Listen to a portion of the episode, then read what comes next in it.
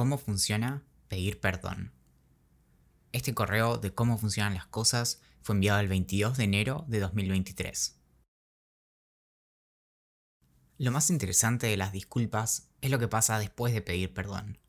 A veces una disculpa a tiempo nos ahorra un angustioso rencor, a veces una disculpa tardía nos deleita con una inesperada reconciliación. Una disculpa puede liberarnos de aquel fantasma que nos acecha cuando tememos ser exactamente el tipo de persona que puede lastimar y luego salirse con la suya. En castellano, el término disculpa no guarda mucho misterio, sino que es simplemente la conjunción del prefijo en latín dis, separación o divergencia, con culpa, falta o imputación, que alude a la justificación ofrecida. En inglés, el término preferido suele ser apology, que viene del latín apología, a través del griego antiguo apología, una defensa que no necesariamente involucra el reconocimiento de una transgresión. Si bien en inglés este ya no es su uso, en castellano apología mantiene aquel sentido original. La historia de las disculpas parece resumir el recorrido desde el mundo clásico, en el que una apología era una forma de defenderse, hasta el mundo contemporáneo, en el que todo parece ofender a alguien. En cierto sentido, la vida no es más que una larga secuencia de ofensas provocadas y sufridas y las disculpas son la herramienta con la que contamos para mantener el equilibrio. Es por eso que se vuelve casi imposible pensar en cualquier tipo de justicia si no se contempla pedir perdón.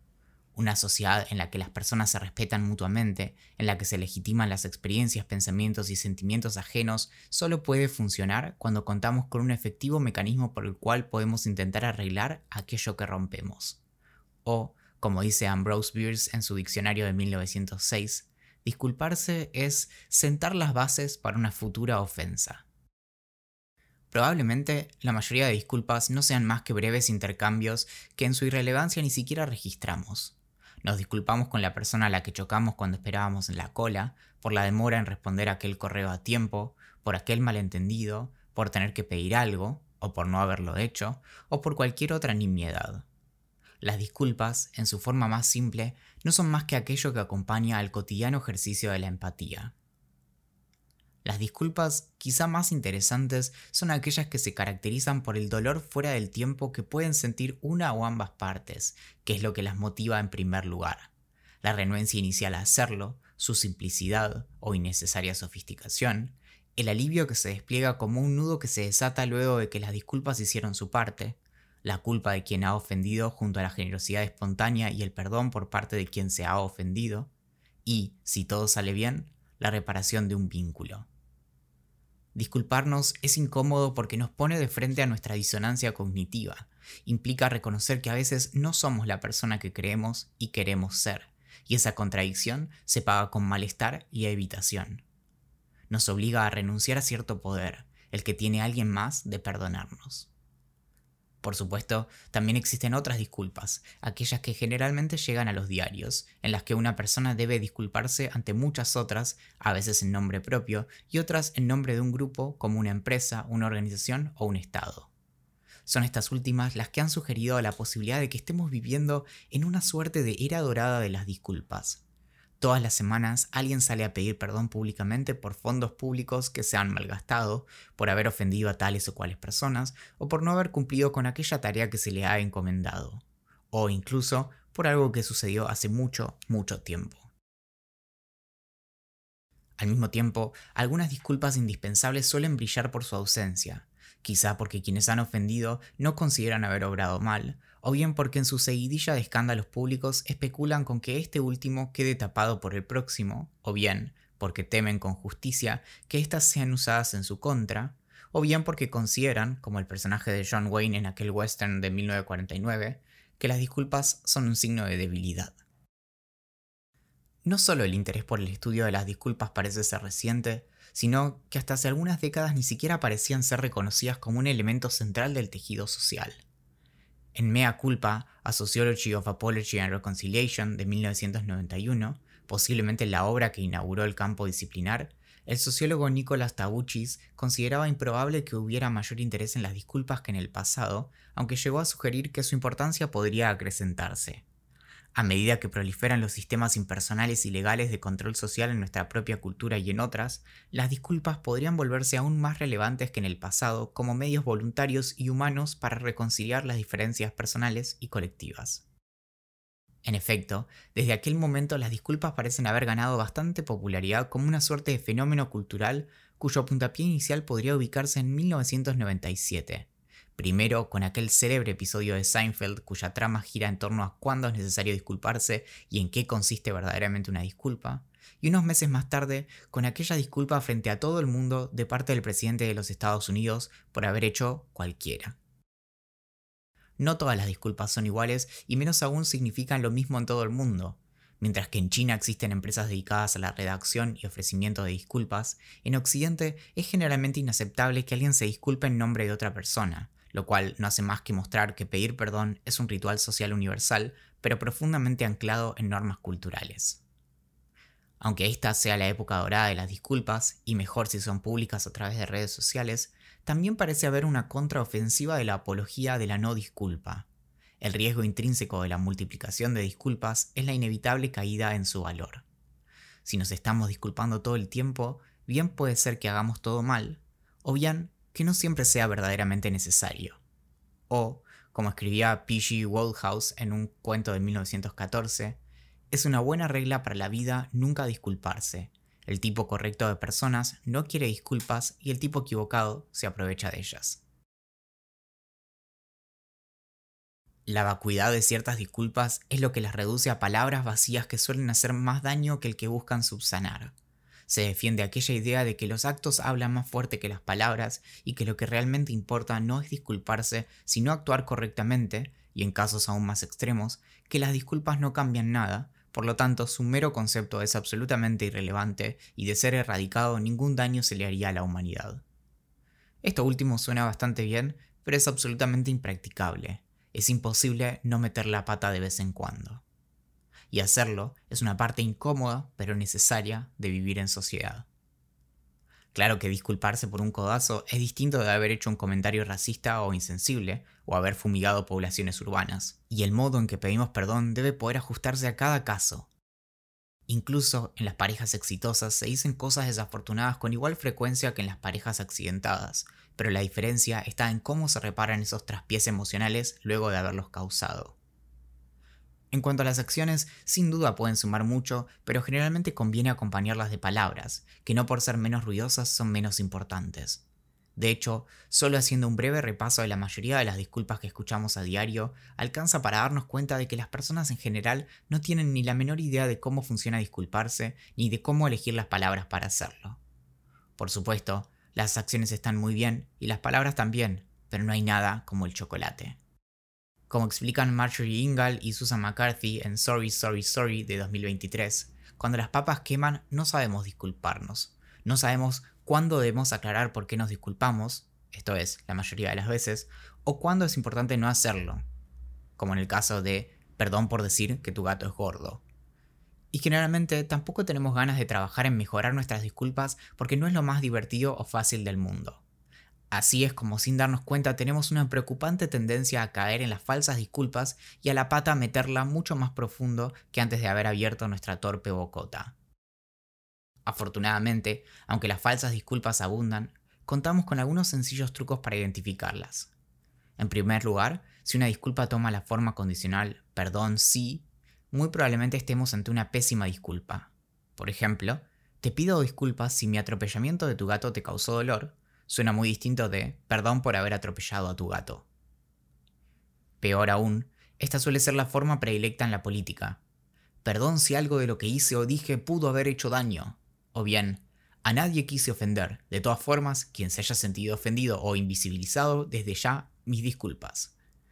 Esta omisión del agravio no es en absoluto inocente, sino que impide identificar con precisión a qué se refiere y parece incluso desplazar el asunto hacia quien se ofendió. Efectivamente, cuando alguien se disculpa de este modo, no está pidiendo perdón porque ni siquiera está reconociendo lo que hizo o el daño que causó, sino que insinúa que el problema podría estar del lado de quien se haya sentido ofendido y no en que se ha dicho algo ofensivo. Básicamente, los políticos se disculpan como Homero Simpson. Perdón, jamás lo habría hecho de haber sabido que me descubrirían. Por otro lado, como indican Ingal y McCarthy, algunas pésimas disculpas suelen estar envenenadas y en su misma forma ocultan otro agravio, como en el popular perdón, pero que siguiendo con el ejemplo anterior podría ser perdón por haber atropellado a tu gato, pero es que tenés demasiados. O, en el caso favorito de las discusiones de pareja, perdón, pero vos, como por ejemplo en perdón por burlarme de tus muñecos de Batman, pero a veces creo que sos muy susceptible. Muchas veces también se nos vuelve terriblemente irresistible usar la voz pasiva. Como esto puede ser lingüísticamente desafiante, la profesora Rebecca Johnson diseñó la prueba de los zombies. Si puede agregarse por zombies luego del verbo, se trata de voz pasiva. Conviene ejemplificar. Perdón por los platos que no han sido lavados, por zombies, debería reemplazarse por perdón por no haber lavado los platos. O los clásicos, algunos viejos tweets fueron difundidos y algunas bombas fueron soltadas sobre poblaciones civiles. Malditos zombies. Como dice en su libro la comediante Francesca Ramsey, si bien creo que cualquiera puede crecer y aprender, sé que no todos quieren. Lamento que te sientas así, siempre será más fácil de decir que lamento haberte hecho sentir así, intentaré mejorar. Cabe recordar que nada importa si todos tus chistes son ofensivos o que el hecho de haber insultado a medio país te haya hecho sentir pésimo. Disculparse no se trata de tus sentimientos, sino del bienestar de aquellas personas a las que lastimaste. Y que tengas una afición por ofender gratuitamente puede ser una explicación de un cuestionable criterio, pero no una justificación de algún tipo. La forma más fácil de arruinar una disculpa es con una excusa, que no es lo mismo que una explicación. Pero cuando una explicación se vuelve excusa no es algo fácil de determinar. Es precisamente el modo torpe y esquivo en que suelen formularse ciertas disculpas lo que hace que sea difícil identificar si son genuinas o una mera apología, es decir, una defensa de la forma en que se actuó. Una sencilla manera de identificar la diferencia es preguntar si la parte que se disculpa lo volvería a hacer. En el caso de las disculpas políticas, generalmente se trata de meras apologías y ante la pregunta de si se volvería a actuar de aquel modo, alcanza con remitirse a lo que en su lugar diría Homero Simpson. Aunque no hay una forma única de disculparse correctamente, hay ciertos elementos que siempre deberían estar presentes. En particular, decir que nos disculpamos y especificar por qué.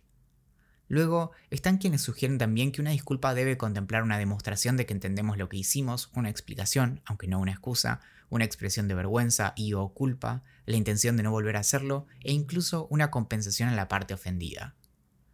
Muchas listas de pasos para disculparse suelen incluir al final el pedido de perdón, pero hay buenos motivos para considerar que esta parte puede ser excluida. En otras palabras, pedir perdón es como pedir un regalo. Sí, qué sé yo, podés pedirlo, pero si te lo dan, no queda del todo claro que haya sido genuino. Cuando tenés que pedir disculpas es porque estás en falta, no te corresponde pedir nada. Tal como las excusas no tienen lugar cuando pedimos disculpas, tampoco lo tienen los reclamos de absolución. En cuanto a las falsas disculpas, tanto públicas como personales, aunque proliferen, su prevalencia no hace más que reforzar la importancia de las genuinas disculpas, como argumenta el psiquiatra Aaron Lazare en On Apology de 2004. De hecho, parecería ser que las falsas disculpas no buscan otra cosa que secuestrar los beneficios de las verdaderas disculpas sin realmente merecerlos la responsabilidad de reconocer el daño realizado, ofrecer una verdadera compensación y comprometerse con evitarlo en el futuro son el precio de una disculpa efectiva.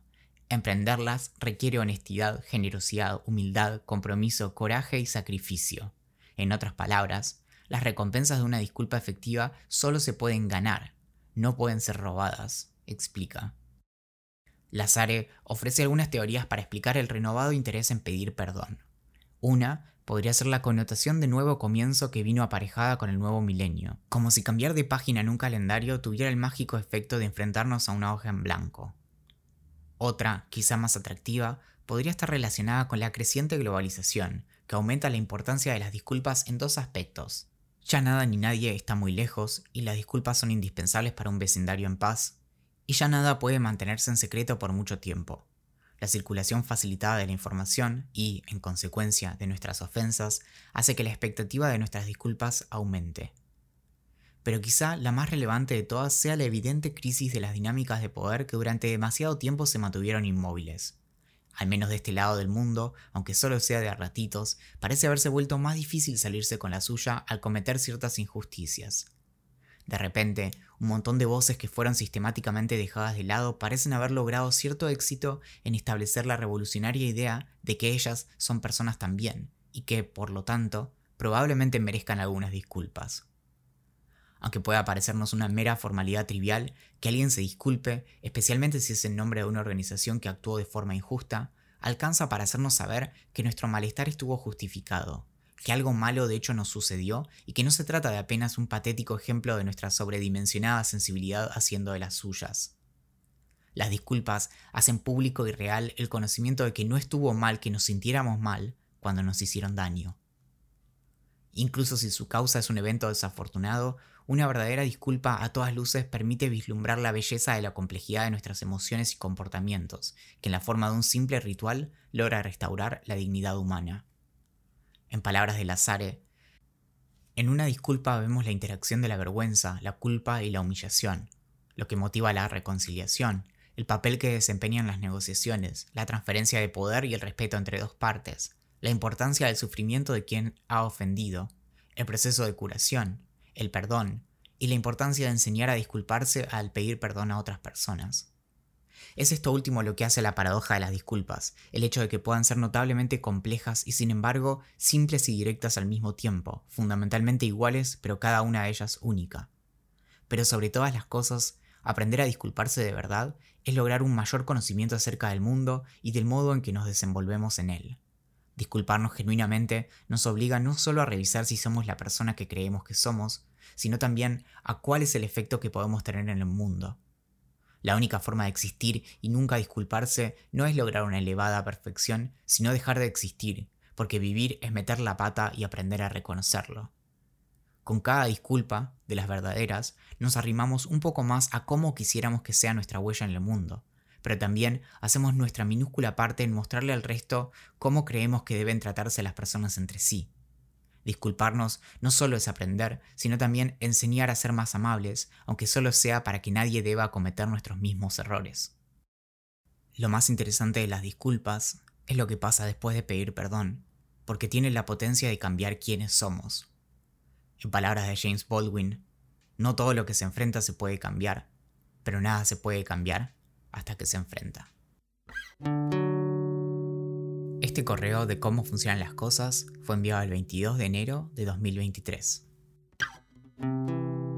Mi nombre es Valentín Muro y desde 2017 cada domingo envío un correo acerca de un tema distinto, explorándolo desde la ciencia, la historia, la filosofía y la literatura. Si quieres suscribirte, puedes hacerlo desde el enlace en la descripción de este episodio o buscando cómo funcionan las cosas en Google. Y si quieres apoyar mi trabajo, puedes sumarte al Club de la Curiosidad en curiosidad.club. Gracias por escuchar.